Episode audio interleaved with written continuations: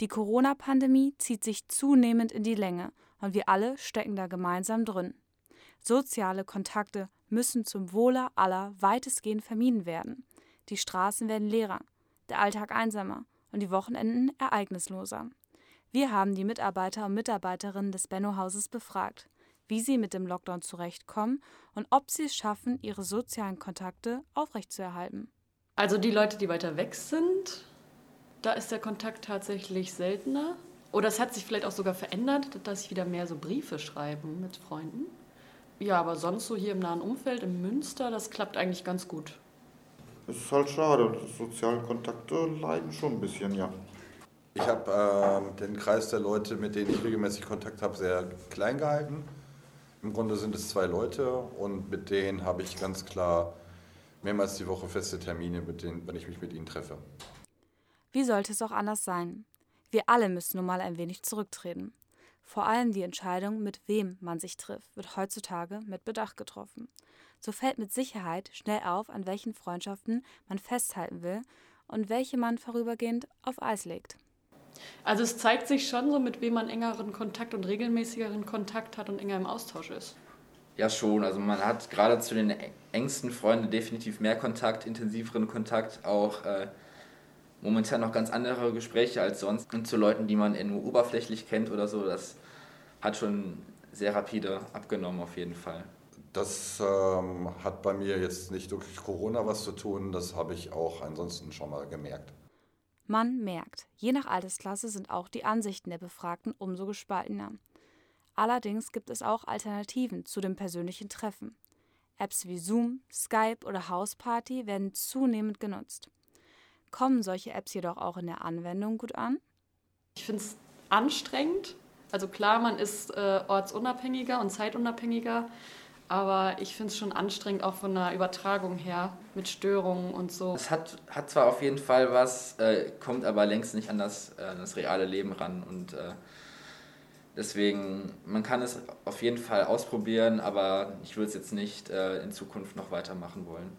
Die digitalen Methoden finde ich doch teilweise mangelhaft, ähm, hauptsächlich wegen der Kopfschmerzen, die man durch schlechte Audioqualität mittlerweile bekommt. Ein Treffen von Angesicht zu Angesicht bleibt nun mal das Schönste. Einer der meistgehörten Bitten der Regierung ist es, zu Hause zu bleiben.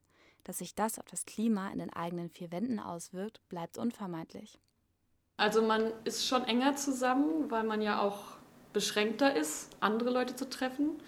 Es gab dadurch auch schon mal eher so ein Gefühl von Spannungen, weil man einander gar nicht mehr aus dem Weg gehen kann und alle eher so dieses Gefühl haben, dass ihnen die Decke auf den Kopf fällt wahrscheinlich. Aber man ist auch kreativer zusammen geworden. Wir haben zum Beispiel unsere Terrasse draußen ähm, renoviert im letzten Sommer. Und sowas stärkt natürlich auch, wenn man sein Zuhause zusammen noch gestaltet. Also anderer Kontakt, aber engerer Kontakt auch, aber auch herausfordernd. Es hat auf jeden Fall etwas Schönes, weil man natürlich jetzt mehr Zeit miteinander verbringt und natürlich auch, auch dort andere Gespräche führt und äh, mit der Familie Zeit verbringt, die man sonst nicht verbringen würde. Ähm, von daher hat das auf jeden Fall seine Vorteile, aber natürlich auch Nachteile, weil man halt sich auch schneller mal auf die Nerven geht, auf jeden Fall. Ich lebe alleine und ähm, ja, alleine in der Wohnung, ohne WG. Ähm, meine Eltern sind über 80, insofern merke ich schon, dass soziale Kontakte fehlen. Ähm, also das, ich habe kein WG-Gespräch, ich habe kein ähm, Gespräch mit einem Partner.